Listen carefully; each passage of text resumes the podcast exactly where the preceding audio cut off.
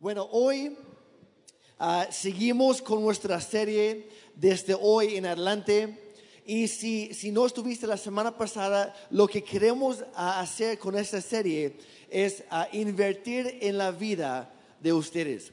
Si son solteros y esperan casarse algún día, lo que queremos hacer es darles herramientas prácticas que pueden ayudarles a prepararse para el matrimonio.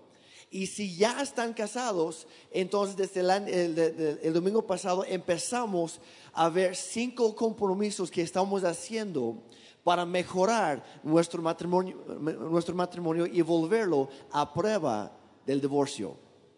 La semana pasada, ahí vamos a repasar los cinco de una vez. La semana pasada empezamos ah, con el de buscar a Dios y enfatizamos el orar juntos cada día. ¿Cuántos ya empezaron a hacer eso? ¿Algunos ya están notando una diferencia en el ambiente del hogar? Sí, claro que sí. El segundo, el que vamos a ver hoy, es pelear limpio.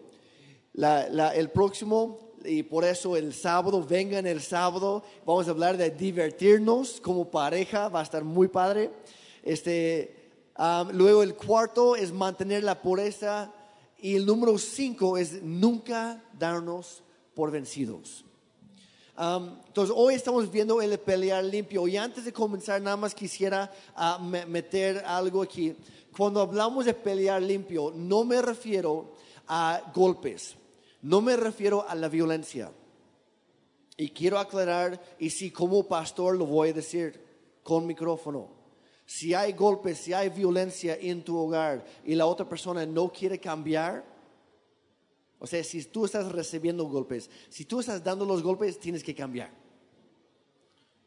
Pero si tú estás recibiendo, eh, ah, estás sufriendo violencia en el hogar, para algo existen las autoridades civiles. Denúncianlo. Ya le diste chance, si no quiere cambiar, si no quiere buscar ayuda, permitan que las autoridades se encarguen por tu bienestar. ¿Está bien? Y lo digo porque los amamos, los amamos y por desgracia vivimos en el estado que tiene el más alto índice a nivel nacional en cuanto a violencia contra vi- violencia de género y de homicidios en contra de mujeres. Entonces vamos a cambiar, ¿está bien iglesia? Vamos a prevenir, por favor. Vamos a ayudar a los demás que están en esas situaciones. Cuando, cuando hablo de pelear limpio, me refiero a las palabras, nuestra manera de expresarnos. ¿Ok? ¿Está bien? ¿Todo entendido? Ok. Entonces vamos a comenzar con esto. Pero antes de ello, Padre, gracias porque tú estás aquí nuevamente. Gracias porque tú nos vas a hablar el día de hoy. Y Padre, te permitimos hablarnos. Te pedimos que tú abras nuestros oídos, nuestro corazón, nuestro entendimiento para recibir tu palabra en este momento. Dios, uh, en nuestro corazón y ayúdanos a llevarlo a la práctica. De no solamente ser oidores de la palabra de Dios, sino hacedores de ella. Para ver un cambio radical en nuestra manera de vivir. Ayúdanos a hacerlo. En el nombre de Jesús. Amén. Ok, pelea limpio. Vamos a hablar hoy acerca de cómo pelear limpio, cómo pelear para algo bueno y no para lo malo. Vamos a comenzar en Proverbios ah, capítulo 27, versículo 15. Dice lo siguiente, dice, una esposa que busca pleitos es tan molesta como una gotera continua en un día de lluvia. Y todos los hombres dijeron, Dice que la mujer que busca pleitos, que siempre ah, quiere pelear por todo, discutir por todo, este, que se queja constantemente, ah, que es broncuda, etcétera, es tan agradable como una gotera en el techo que va soltando gotas continuas sobre tu frente sin parar. Y por si no lo sabían, de hecho, esa es una táctica de tortura que usan en algunos países y dicha tortura es prohibida por la ONU a nivel mundial. O sea, no es nada agradable estar en una situación así. Pero antes que las mujeres me quieran apedrar o algo así, públicamente, ah, aquí va otro. Dice, es mejor sufrir de hemorroides en todo el cuerpo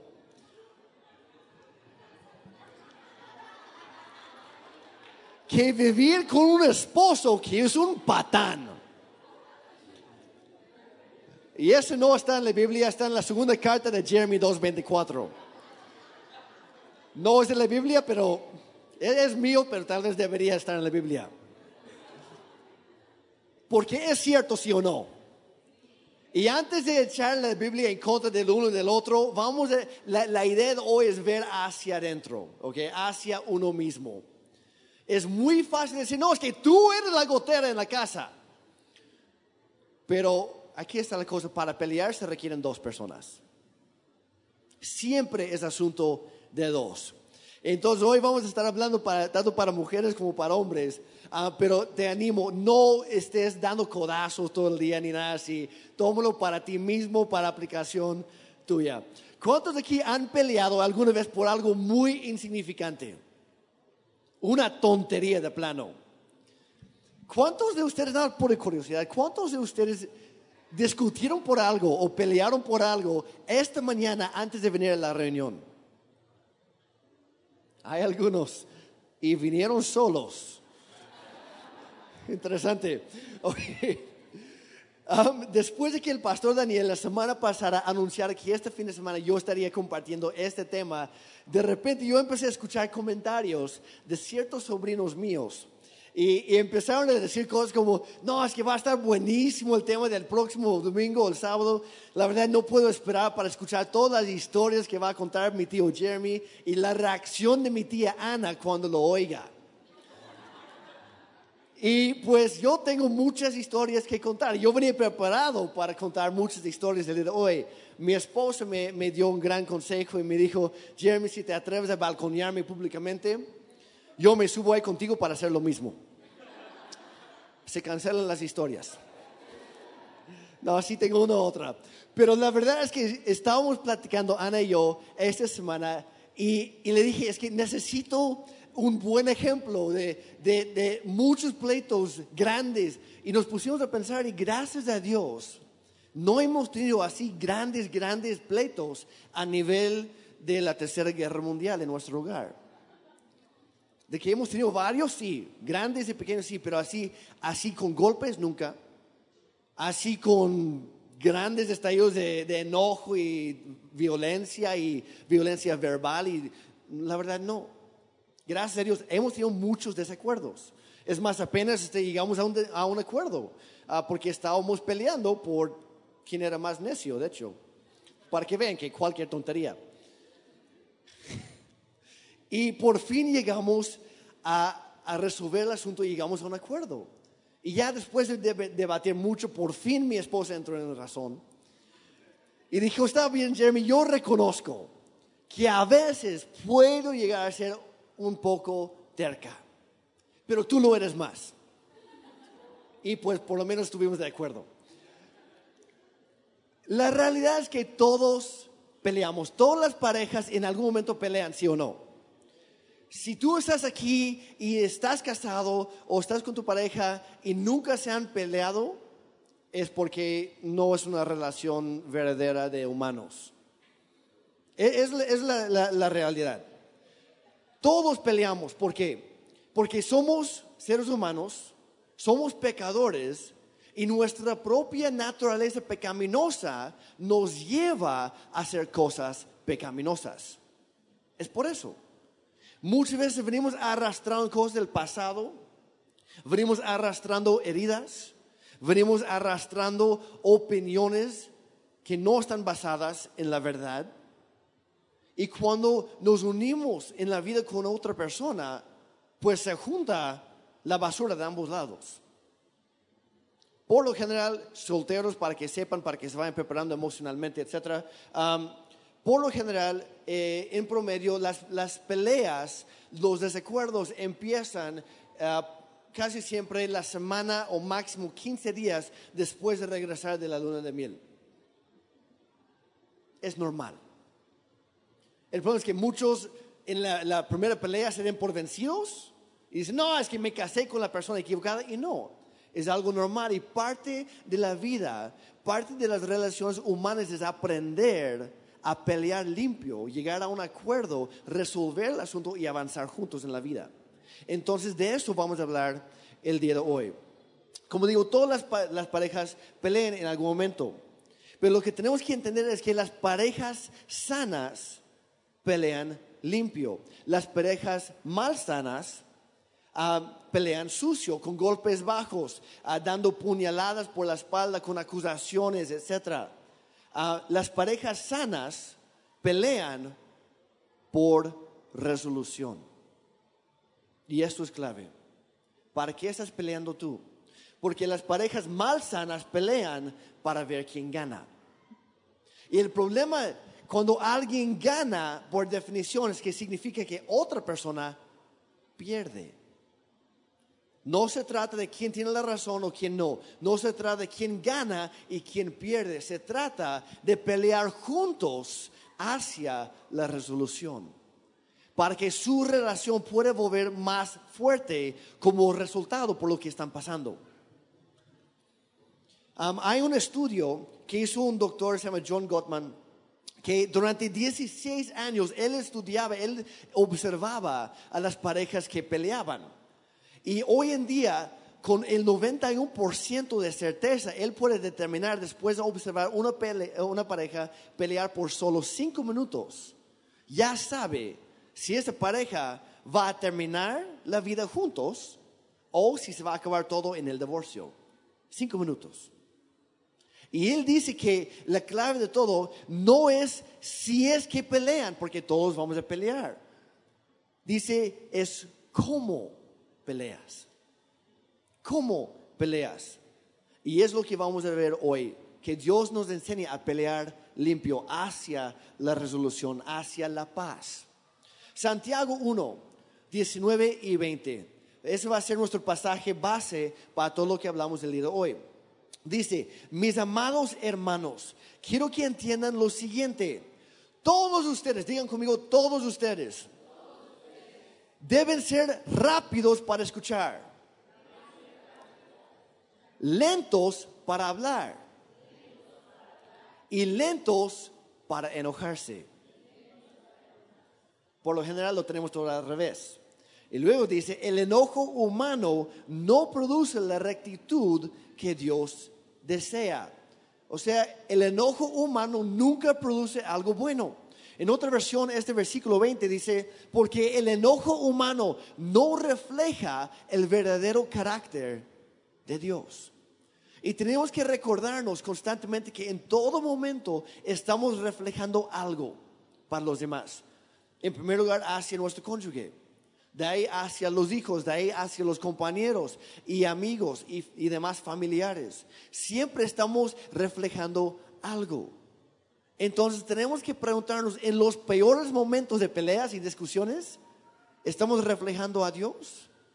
¿O estamos reflejando alguna otra cosa por ahí? Hay que hacer tres cosas, ¿qué son? Hay que ser rápidos para escuchar lentos para hablar y lentos para enojarnos. Vamos a diseccionar este versículo porque quiero que vean que un solo versículo inspirado por Dios mismo tiene el poder para traer sanidad a cualquier relación. Puede traer eh, un cambio verdadero a nuestras vidas. Nos puede enseñar a dejar a un lado nuestras reacciones y hábitos tóxicos nos enseña a, pelear limpio. Entonces aquí van tres reglas para pelear limpio. Número uno, si lo están anotando o ahí está en el app de la Biblia también, dice, escucha atentamente. Escucha atentamente. Y si eso te parece demasiado sencillo como para que funcione, es porque no has captado el poder de esto. Escucha atentamente. Primero hay que detenernos, hay que dejar de gritarnos, hay que dejar de pelear, hay que escuchar.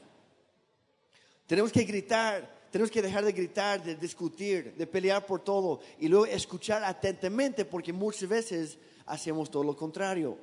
Santiago 1.19 es muy claro, dice, todos, todos debemos ser rápidos para escuchar, prestos, dice otra versión, prestos, listos, atentos para escuchar en todo momento. La mayoría somos rápidos para hacer qué? Para hablar, para gritar, para defender nuestra postura en el asunto, nuestra opinión, lo que sea. La Biblia dice, no, no, hay que calmarte, hay que dejar de hablar tú y empezar a escuchar, hay que buscar el entendimiento. De hecho, dice en Proverbios 18.2, dice, a los necios no les interesa tener entendimiento, solo quieren expresar sus propias opiniones. En otra versión me encanta como lo dice, ah, dice, el bruto no busca entender a los demás, sino que los demás lo entiendan a él. Habla de necios y habla de brutos. ¿Cuántos necios o brutos hay aquí en la casa del Lido hoy? Que hemos, no, no como, no, pues soy un bruto, sino me he portado como un bruto en alguna ocasión. Lo reconozco. ¿Alguien por ahí? Mi mano ya está arriba. Ok, ahí está. Los demás están mintiendo. Luego voy a orar por ustedes. Un necio o un bruto es el que tiene la, la actitud de, sabes que no me interesa escuchar lo que tú estás diciendo. Quiero que tú me escuches a mí. Pero bíblicamente eso es pelear sucio con una falta de entendimiento. Hay que escuchar primero para buscar entender el asunto, entender lo que la otra persona está diciendo. De hecho, eh, en la terapia para parejas, por si alguien ha pasado por eso, yo recibí cursos cuando estaba en el Instituto Bíblico para ayudar a parejas en este asunto y, nos decían que lo primero que hay que hacer es hay que obligarnos a escuchar atentamente y una, una herramienta útil para eso es cuando te dice algo tu pareja, repíteselo.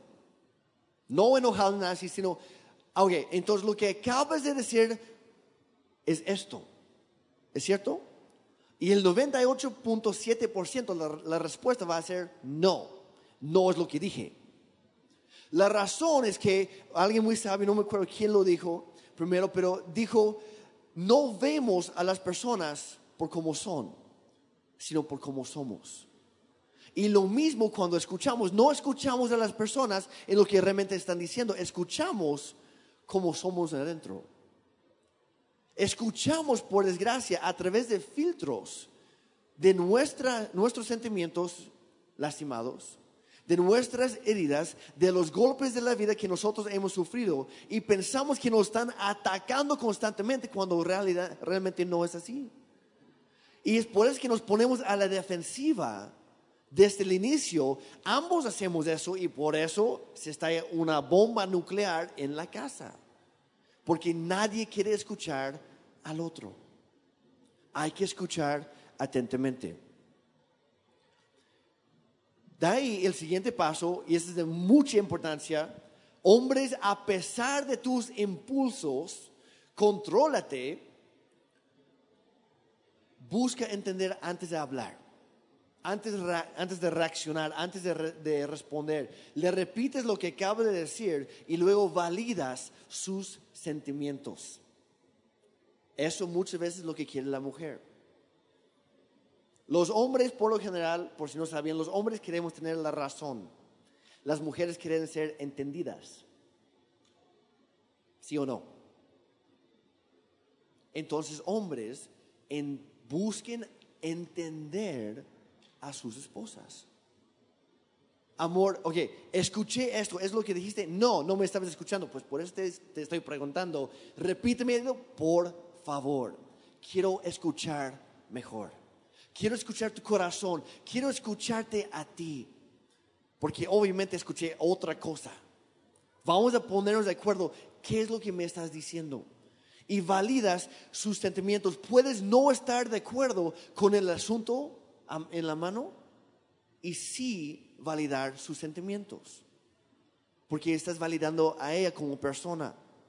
Y luego dices algo como, ah, ok, ya lo capté. Entiendo cómo podrías sentir así debido a que yo hice esto o que yo dije esto. Ya lo estoy captando.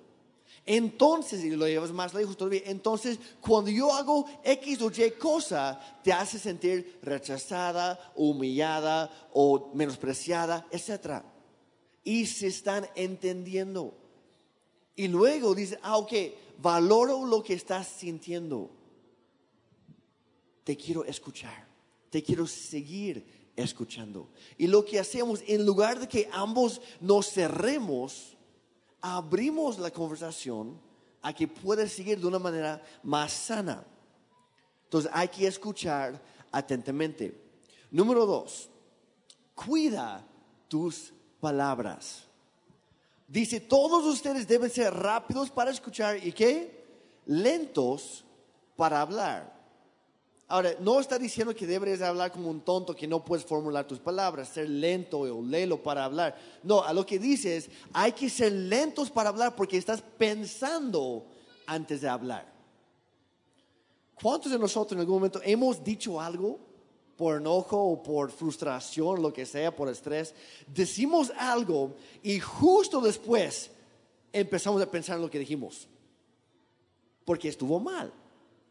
Y lo sabemos, pero aquí está el, problema. Hay que cuidar tus palabras porque nunca puedes desdecir lo que acabas de decir. Ya lo votaste. Y lo que la Biblia está diciendo es, hay que controlar nuestros impulsos, controlar nuestra boca. Hay que pensar antes de hablar. De hecho, dice en Proverbios 21, 23, dice, cuida tu lengua y mantén la bocota cerrada. Así dice. Cuida tu lengua y mantén la boca cerrada y no te metrás en problemas. Es un versículo genial. No es un versículo genial para citarlo en medio de una discusión y usarlo en contra de tu pareja. Ese no es el momento. Como dije al principio, la Biblia fue escrita para aplicación personal. No lo uses para atacar a los demás. Cuando dice, cuida tu lengua, es tú. No ella, no él, tú. Cuida tu boca. Mantén, cuida tu lengua, mantén tu boca cerrada. Y así no te vas a meter en problemas mayores.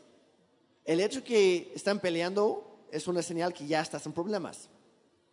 Entonces no te metas en problemas más grandes por seguir hablando. Guarda silencio, contrólate, haz lo que tengas que hacer.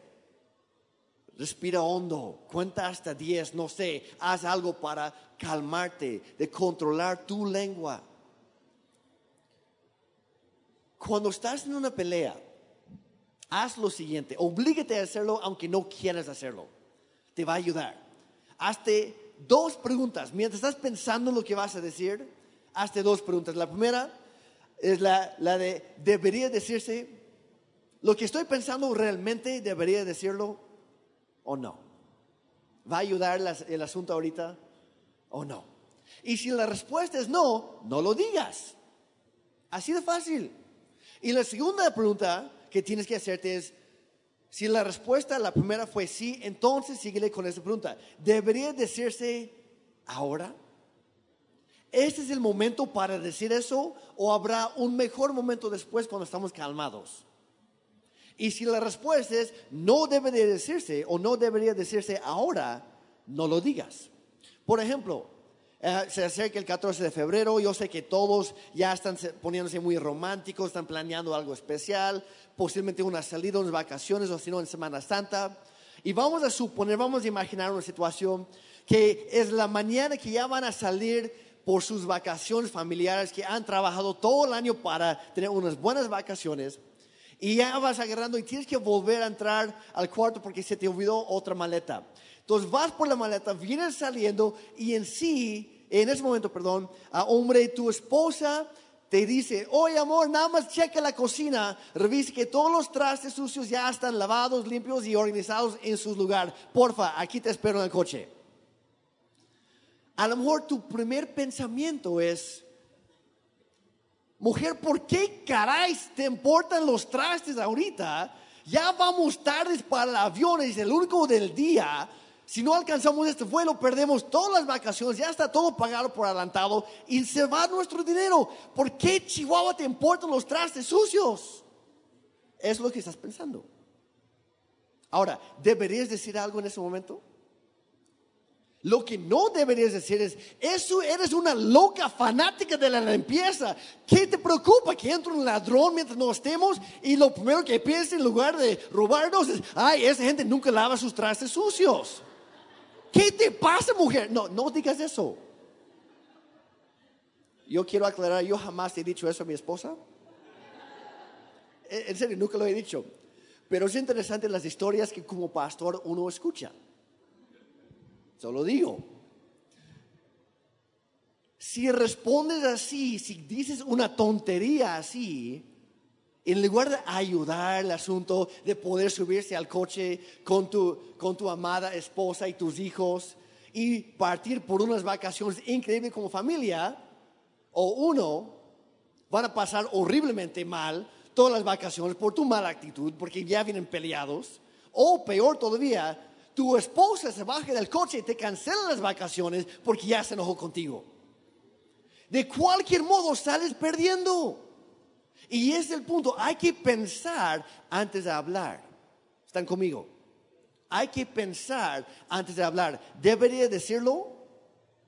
¿Y debería decirlo ahora? Si la respuesta es no, mejor ahí lo dejas. ¿Qué hacemos entonces? Trabajamos en nuestro matrimonio, en nuestra relación, en momentos cuando no hay conflicto. Este puede ser una herramienta muy útil y práctica para cada pareja aquí. Cuando los niños ya están dormidos en la noche, ya tienen un poco de tiempo como pareja, ya están tranquilos, ya están calmados, ya lavaste los trastes, subes al cuarto, hola amor, ya, ya terminé con los trastes, ya los guardé, todo bien ¿cómo estuvo tu día? En lugar de ya lavé los trastes otra vez porque tú no hiciste nada. No, no, no. Nuevamente, piensa, piensa. Llegas ahí y empieza, ahí es cuando empiezan a platicar cuando ya están tranquilos. Y hacen, se hacen dos preguntas. Dos preguntas, así de sencillo. La primera es, ¿qué son tres cosas que yo hago que te bendicen a ti, que admiras en mí o por las cuales estás agradecido. Tres cosas. Y das permiso que, que te hable y tú nada más te quedas callado. No reclames nada, porque son cosas buenas. Escucha. Y mujeres, quiero comentarles, los hombres, algo, una de nuestras necesidades principales en la vida es ser admirado, es su respeto. Y nosotros somos medios mensos a veces para entender las cosas. Captamos los comentarios negativos muy rápidamente y se nos quedan. Las cosas positivas a veces se nos olvidan. Y necesitamos que ustedes nos afirmen en lo que estamos haciendo bien. Porque probablemente no lo sabemos. Muchas veces estamos viviendo frustrados porque pensamos que todo lo hacemos mal y a veces ustedes piensan que todo hacemos mal y nos lo dicen. Entonces, si tú estás aquí, aquí sentado y estás pensando, no, James, que tú no sabes, no tienes idea de quién es mi esposo o mi esposa, y la verdad, por más que le pienso, no se me ocurre ni una cosa buena que haga la vieja desgraciada. Enfócate por un momento en lo positivo, por favor. Por bien de tu matrimonio, ya basta de tanta negatividad. Ya basta de tantos insultos, ya basta de tanto menosprecio. Busca algo bueno. Tiene que haber algo, por eso te casaste con él o con ella. Hay algo bueno. A veces hay que buscar, hay que rascarle tantito para encontrarlo otra vez. Porque ya lo has enterrado debajo de tanta basura a lo largo de los años. Sácalo otra vez a la luz. Estoy agradecida por esto. Estoy agradecido por esto esto admiro en ti muchísimo. Y díselo, expréseselo. Cada quien toma un turno. ¿Ok?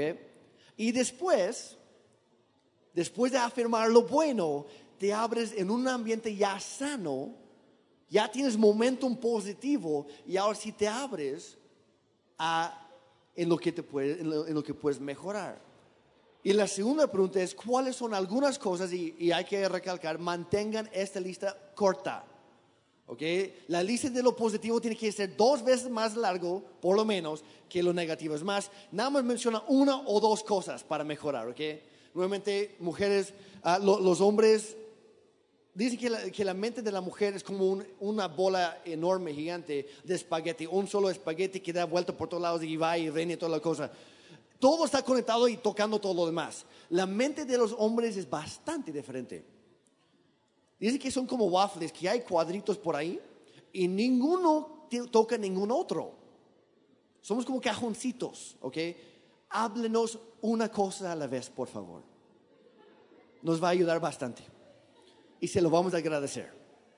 Si nos dicen 19 cosas que hay que mejorar, no vamos a hacer ni uno. Una cosa, una cosa. ¿Qué, es alguna cosa que yo podría hacer para ayudarte o amarte mejor? O para ser una mayor bendición para ti. Y- hay que tener cuidado con, cómo expresamos las palabras. No estoy diciendo, dime cómo te puedo amar, porque implica que no la amas.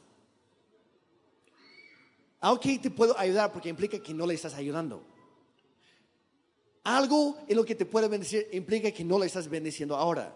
Entonces, ¿cómo te puedo amar más? Ayudar mejor, ser de mayor bendición. Incluso ahí es algo positivo, me estoy explicando. Mantengan la conversación sana, respetuosa en todo momento. Y, de hecho, el semestre pasado, en uno de los grupos conexión para matrimonios, los encargados hicieron esta misma dinámica con todos ahí la primera noche. Y llegó una pareja, no voy a decir nombres, no voy a decir en qué grupo conexión, pero llegó una pareja, este, y llegó ahí, y estando ahí se dio cuenta que era para matrimonios, y me dijeron después que tenían ganas de levantarse e irse. Porque aunque estaban casados, o están casados, pero no estaban interesados en algo más para matrimonios, porque ellos ya estaban contemplando el divorcio. Y en lo que hicieron esta dinámica, tres cosas buenas de tu pareja, pues la primera mitad de la pareja se levantó y empezó a decir, no, pues la verdad, me encanta eso de ti, esto me bendice mucho, admiro esto en ti como no tienes idea, la verdad, eres increíble en esto, en esto, en esto, y ya. Le echó sus flores, pero en grande. Y se, oye, se sentó, tu turno. Y la otra mitad se levantó, miró a su pareja y dijo lo siguiente. No dijo nada. Nada. Y de repente se volvió un ambiente un poco incómodo para todos los demás que estaban ahí. Al final subieron a su coche para regresar a casa con sus hijos y se voltea uno y dice, ¿por qué? ¿Por qué no dijiste nada? No, no, no supe cómo interpretarlo. No supe si enojarme, si sentirme rechazado, humillado, o no, no, no sé cómo interpretar esto. Y su pareja le dijo, es que no te dije nada porque no se me ocurrió nada bueno que decir acerca de ti. Hace mucho que dejé de estar agradecido por ti. Hace mucho que ya no doy gracias por ti, por tu vida. No encuentro nada bueno en ti, nada que admirar. Lo siento. A lo mejor mañana, ahora sí firmamos los papeles de divorcio. ¿Contento? Gracias a Dios surgió otro compromiso y no fueron a firmar los papeles. La siguiente semana, sus propios hijos le- les dijeron, mamá, papá, vayan al grupo Conexión. Les va a hacer bien. Y fueron y empezaron a ir cada semana. Y a mí me tocó visitar ese grupo ah, en la última fecha que se reunieron. Y yo, yo fui y les pedí simplemente que, que dieran algunos reportes, algunos testimonios buenos de lo que Dios había hecho a través del grupo Conexión en su vida de cada pareja. Y todos empezaron a, a- a decir, de hecho incluso hubo, ah, hubo una propuesta de matrimonio ahí mismo, que no se habían casado este, en la iglesia y querían hacerlo y qué padre. Este, y ya, pues vamos dando la vuelta y de repente se levanta esta mitad de la pareja que se había mantenido callada la, la primera vez. Y sin que nadie le dijera nada, se levanta y dice, Pastor Jeremy, ¿me das permiso para hacer algo? Le dije, claro que sí. ¿Qué quieres hacer? Se voltea con su cónyuge y dice, no aproveché hace seis semanas. quiero hacerlo hoy. Hoy he aprendido a valorar la persona que eres tú nuevamente. Me estoy enamorando de ti otra vez. Y te quiero decir de corazón, por esto estoy agradecido, por esto estoy bendecido por tu vida. Es lo que admiro en ti. Y la verdad, he hecho sus flores y, la otra mitad se puso a llorar ahí con todo un abrazo increíble. Fue muy padre. Y por eso les animamos, involúcrense en algún grupo de conexión, porque Dios va a traer transformación en tu vida. Pero si siguen tratando de manejar sus asuntos solos, no van a poder tener mucho avance. Necesitamos de otros que nos ayuden en el proceso. Entonces, ¿qué es algo bueno que ya estoy haciendo? ¿Qué es algo lo que podría mejorar? Esas dos preguntas. De hecho, Ana y yo lo hicimos um, esta semana um, y empezamos a las 11, 11 y media de la noche, porque hasta entonces ya estábamos más tranquilos y ya había sido un día un poco largo y no estresante, pero con muchas cosas. Y empezamos a platicar. No sé ustedes, pero yo me acuerdo cuando, cuando éramos novios, nosotros podíamos platicar hasta la madrugada, todas las noches, y ni sueño nos daba. ¿Alguien más pasó por esa etapa de novios? Y luego nos casamos, ¿y qué pasa? Nacen los niños, y luego apenas son las ocho y media de la noche, te volteas para decir que, que tengas dulces sueños de amor, y el otro ya está roncando a todo dar o algo así. Ya ni se hablan. De hecho, en promedio, en promedio, las parejas hablan, se hablan por un total, a lo largo de cada día, un total de cuatro minutos diarios. Hay que cambiar eso, urge cambiar. luego nos preguntamos por qué no nos entendemos, por qué no nos comunicamos. Hagan esto cada vez que puedan. Ana y yo lo hicimos la otra noche y nos dormimos a las dos y media de la madrugada y ni lo sentimos. ¿Qué pasa? Estamos reafirmando nuestra relación, nuestro interés en el otro. Estamos escuchando, estamos cuidando nuestra manera de hablar. Les quiero dar otros parámetros. Hablamos de, nuestra manera de expresarnos, hablamos de las palabras. una de las razones, yo creo firmemente, obviamente por la ayuda, la gracia de Dios, pero otra razón por la cual yo creo que Ana y yo no no nos hemos divorciado, no hemos tenido pleitos enormes. Ahorita les voy a contar uno grande, pero no hemos tenido muchos enormes, porque desde el inicio acordamos respetar ciertos parámetros en nuestra conversación. Y les voy a dar algunos. Número uno, nunca uses apodos. Una cosa es algún apodo de, de cariño, de, no sé, mamacita, muñeca, lo que tú quieras, algo bueno guapa, bella, hermosa, lo, que tú quieras. Pero también hay que reconocer que, y más en nuestra cultura mexicana, estamos dados, somos muy dados a veces a usar apodos negativos como si fuera algo bueno. Hombres, les voy a dar un tip. A ninguna mujer le gusta que le digas gorda. Ni siquiera gordita. Es lo mismo. A ninguna mujer le gusta que le digas mi vieja. Tú puedes decirlo con todo el cariño de, tu corazón. Lo que ella escucha es, me odia. Me, ve gorda, me ve vieja, seguramente ya está viendo alguna otra. Y aunque tú quieras ser romántico, eso no es romántico. Busca otra palabra. Es más, te voy a, hombres, te voy a animar a que pienses tantito y te recuerdes. Acuérdate, ¿Cómo le hablabas cuando eran novios y estabas procurando conquistar su corazón? Si le habrías dicho gorda y vieja en ese momento, no estarían casados el día de hoy. Por menso. Pero no le hablabas así como le hablabas. Resaltabas lo bueno. Haz eso ahora. Y van a ver que la relación va a cambiar. La segunda, nunca levantes la voz. Nunca ayuda. Como dije hace rato, respira hondo, haz lo que tengas que hacer para calmarte.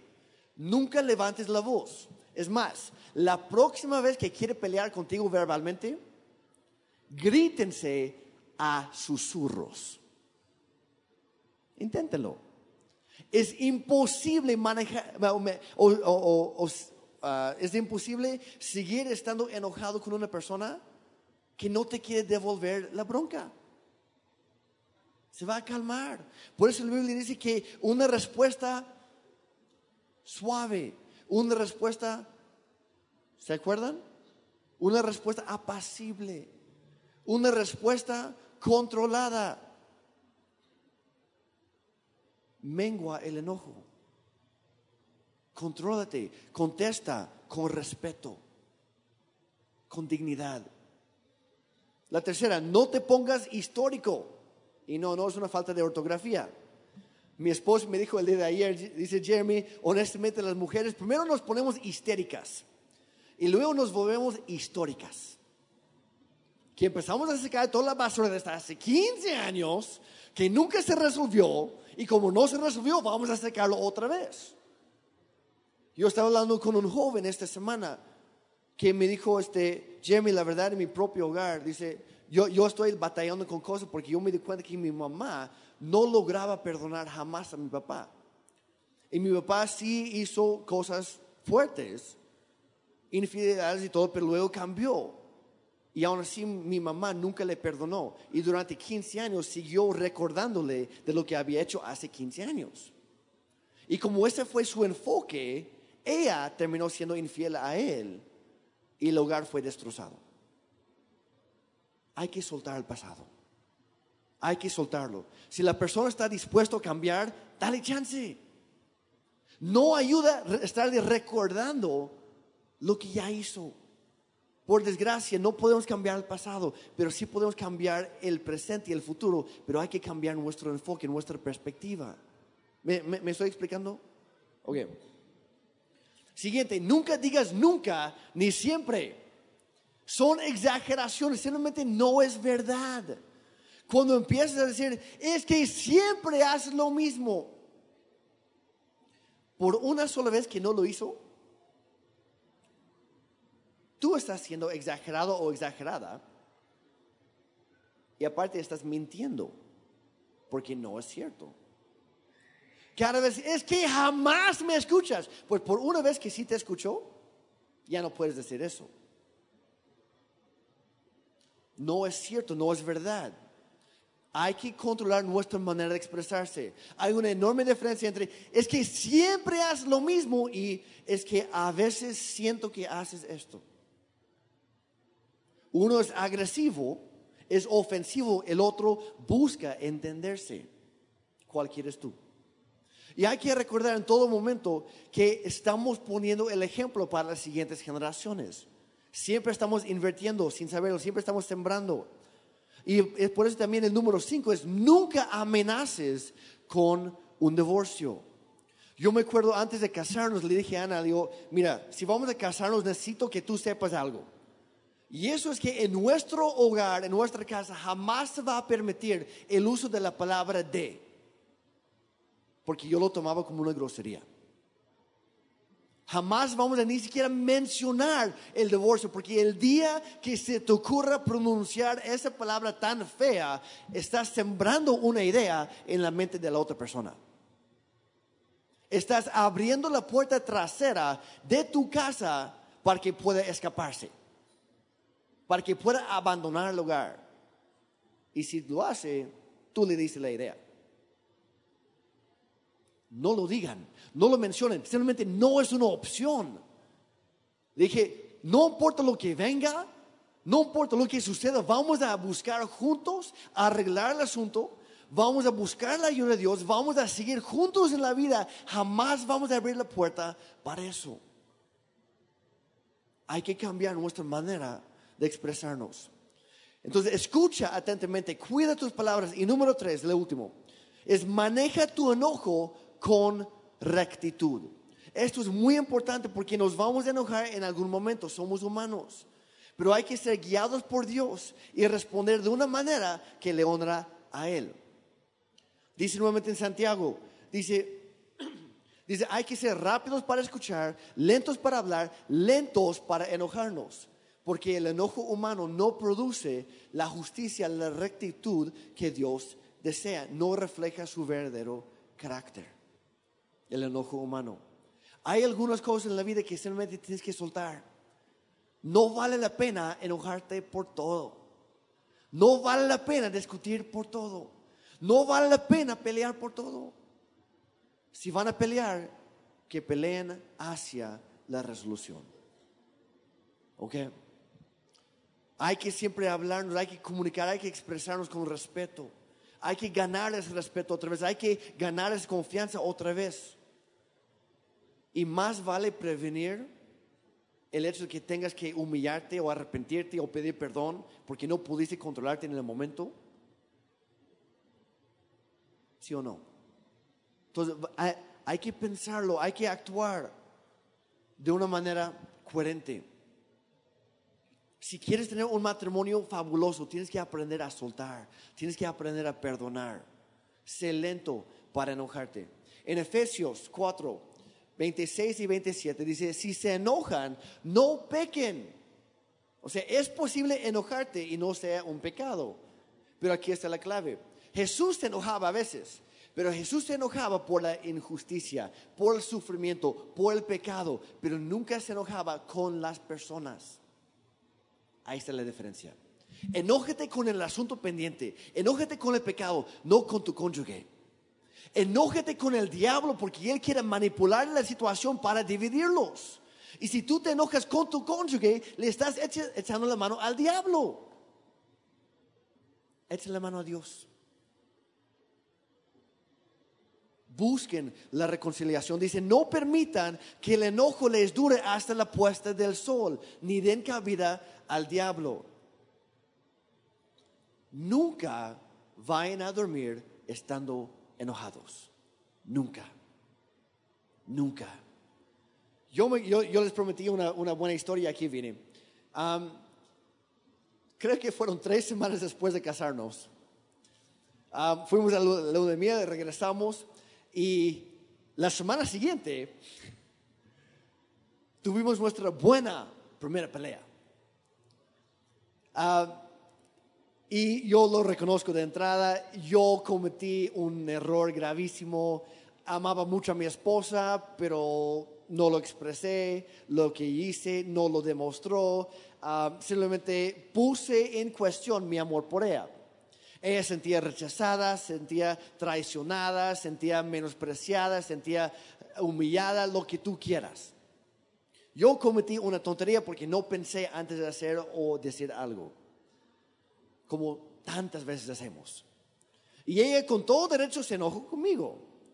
Y no me acuerdo cómo sucedió, pero de repente, era ya en la noche, y de repente yo me encontré afuera de la recámara con la puerta cerrada, con seguro. No me acuerdo cómo llegué ahí, pero ahí estuve. Mi esposa estaba adentro y me dice, ya vete al otro cuarto, vete a la sala, vete a dormir en la cocina, en el piso, no me importa, pero lárgate, no te quiero cerca. Y le dije, amor, ok, está bien, perdóname, abre la puerta, vamos a platicar. Me dice, no. Por favor, de veras, perdóname, abre la puerta. No, abre la bendita puerta. No mis tácticas no estaban funcionando. Y lo que en ese momento me acordé de este pasaje y le dije, le dije, Ana, ¿te acuerdas de la Biblia dice que no deberíamos dejar que el, termine el día estando enojados? Pues ya es de noche, entonces hay que arreglar esto ya. De preferencia antes, antes de que aparezca el sol otra vez en el cielo. Por favor. Y ella, vuelvo a decir, ella estaba en su derecho, yo fui el culpable, yo lo provoqué, con o sin querer, no importa. Y hay momentos que tienes que bajarte de tu caballo que se llama el orgullo y humillarte delante de Dios y delante de tu cónyuge. Reconocer que hiciste algo. Sé o no sé que te des cuenta de que fue, pero hiciste algo. Y se tiene que corregir. Pide perdón. Pide perdón. Y durante horas yo le estaba rogando que me perdonara. Y no funcionó. Entonces cambié mi actitud. Y dejé de pedirle que me abriera la puerta para resolver el asunto. Y dije, bueno, estando con la puerta cerrada, vamos a resolver el asunto. Y quiero que me perdones. Y si me abres la puerta o no, eso es secundario. Lo importante es que tú y yo estemos bien. Dejé de buscar un beneficio para mí. Y empecé a buscar un beneficio para nosotros. ¿Me estoy explicando? Y gracias a Dios, después de tres horas y media, y no estoy exagerando, después de tres horas y media, yo estaba hincado, yo estaba de rodillas al otro lado de la puerta, ella no me podía ver porque estaba la puerta en medio, pero le dije, estoy de rodillas pidiéndote y rogándote. Yo estaba expresando mi amor por ella, yo estaba rogando otra oportunidad, otra chance que me diera para mostrarle cuánto realmente sí la amo. Y gracias a Dios, después de tres horas y media me abrió la puerta. Y me dice, está bien, puedes acostarte a mi lado, pero no me toques. Está bien. Vamos a tomar pasos pequeños. Seguimos platicando y terminamos, no sé, a las cuatro o cinco de la madrugada, ya por fin abrazándonos, pidiéndonos los dos perdón. Yo porque había hecho una tontería, ella porque se había enojado conmigo. Y gracias a Dios estamos juntos el día de hoy. Haz lo que tengas que hacer. No esperes al día de mañana porque se va a poner peor. Hazlo ya. Hazlo en el momento. Haz lo que tengas que hacer para llegar a un arreglo, a, la reconciliación. Humíllate delante de Dios. Y si es necesario, delante de tu, de tu cónyuge. Porque Dios en la Biblia dice que Él se opone a los orgullosos, pero a los humildes extiende su gracia y les ayuda en su situación. Si quieres la ayuda de Dios en tu matrimonio, tienes que pedírselo, tienes que humillarte. Yo lo he comprobado. ¿Qué es lo que platicamos la semana pasada con el pastor Daniel? Que primero hay que buscar a Dios, hay que orar juntos. Es imposible mantenerte enojado con una persona cuando estás orando por ella cuando estás bendiciendo su vida. Ora juntos todos los días y tu perspectiva acerca de esa persona va a cambiar. Oramos juntos todos los días, peleamos limpio, no damos la oportunidad al diablo para meter su cochina pata en la puerta de nuestro hogar. Vamos a dejarlo afuera. Nosotros vamos a arreglarlo con la ayuda de Dios. Buscamos la presencia de Dios y la reconciliación lo más rápido posible. Y vamos a terminar con una última cosa. Pero antes de eso, yo sé que hay algunos aquí que, que pelearon esta mañana porque alguien no lavó los trastes. Y hay otros que están aquí que están peleados porque ha habido infidelidades. Alguien está usando pornografía porque ha habido mucho abuso verbal, porque han vivido en un ambiente tóxico y la situación está ya mucho más gruesa. Pero les quiero decir que yo creo firmemente que con la ayuda de Dios, todo es posible. Y si Él está presente en tu matrimonio, y por eso la semana pasada, busca a Dios, es la clave para todo lo demás que viene. Busca a Dios, tiene que ser primero. Y si Él es primero y él, si, si Él está en tu matrimonio, si Él está presente, siempre hay potencial para un milagro. Las cosas sí pueden mejorar. Si ambos están dispuestos a cambiar y pedir ayuda de Dios, hay potencial para un milagro. ¿Ok? Pero hay cuatro señales de que es un ambiente muy tóxico porque no, no han estado peleando limpio. La primera, si hay críticas.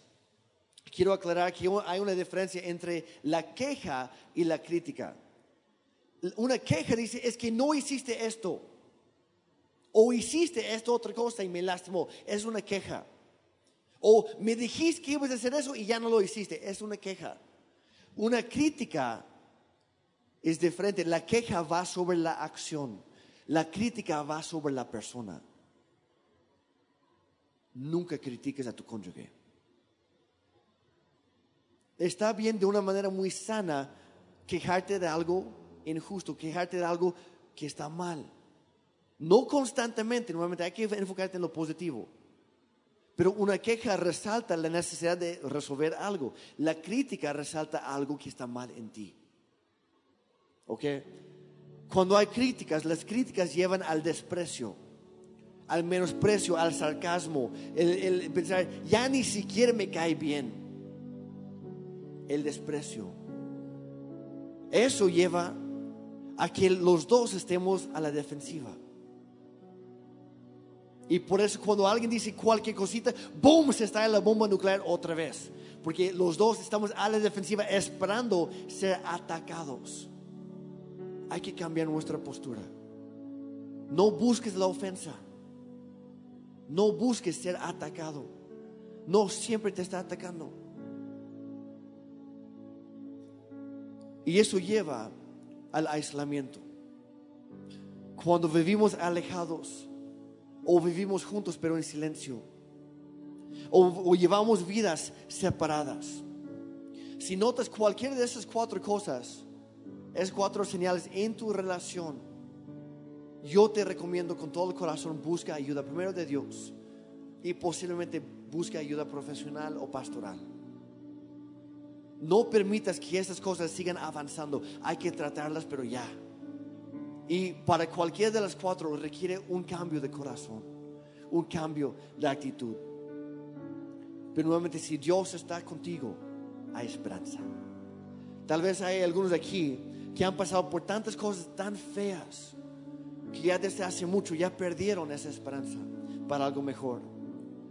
Pero yo te quiero decir que, que nada hay imposible para Dios.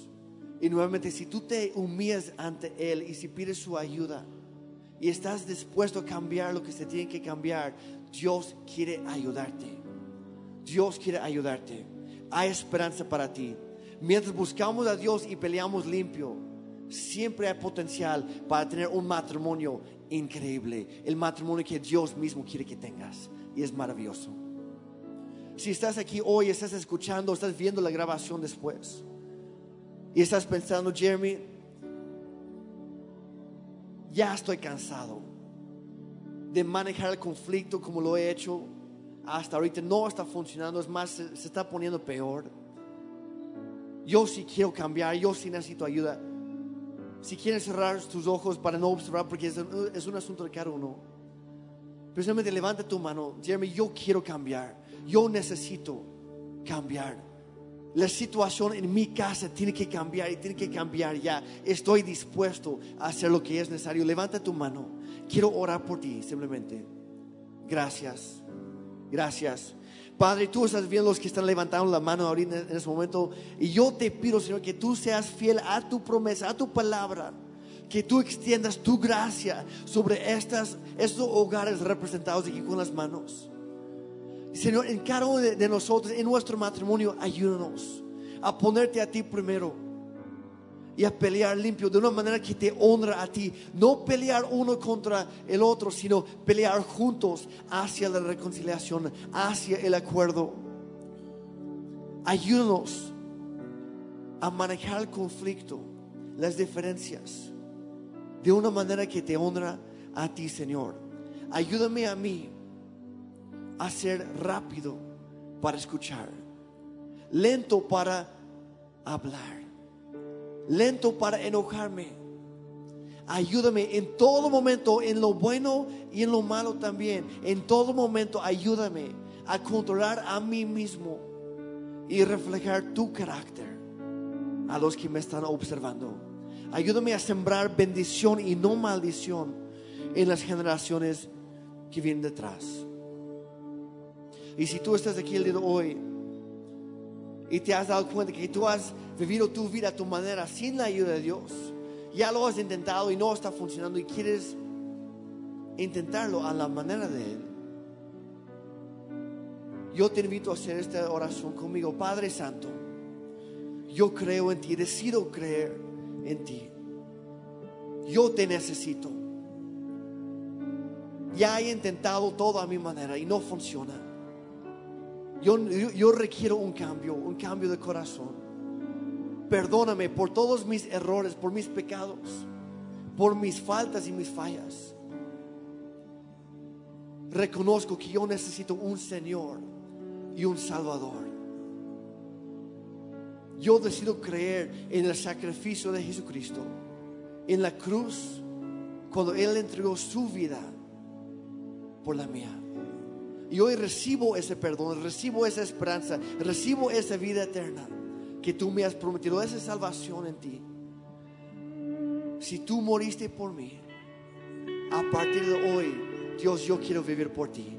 Ayúdame a hacerlo. En el nombre de Jesucristo. Amén. Y amén. ¿Por qué no se pone de pie? Vamos a terminar este tiempo alabando a nuestro Dios.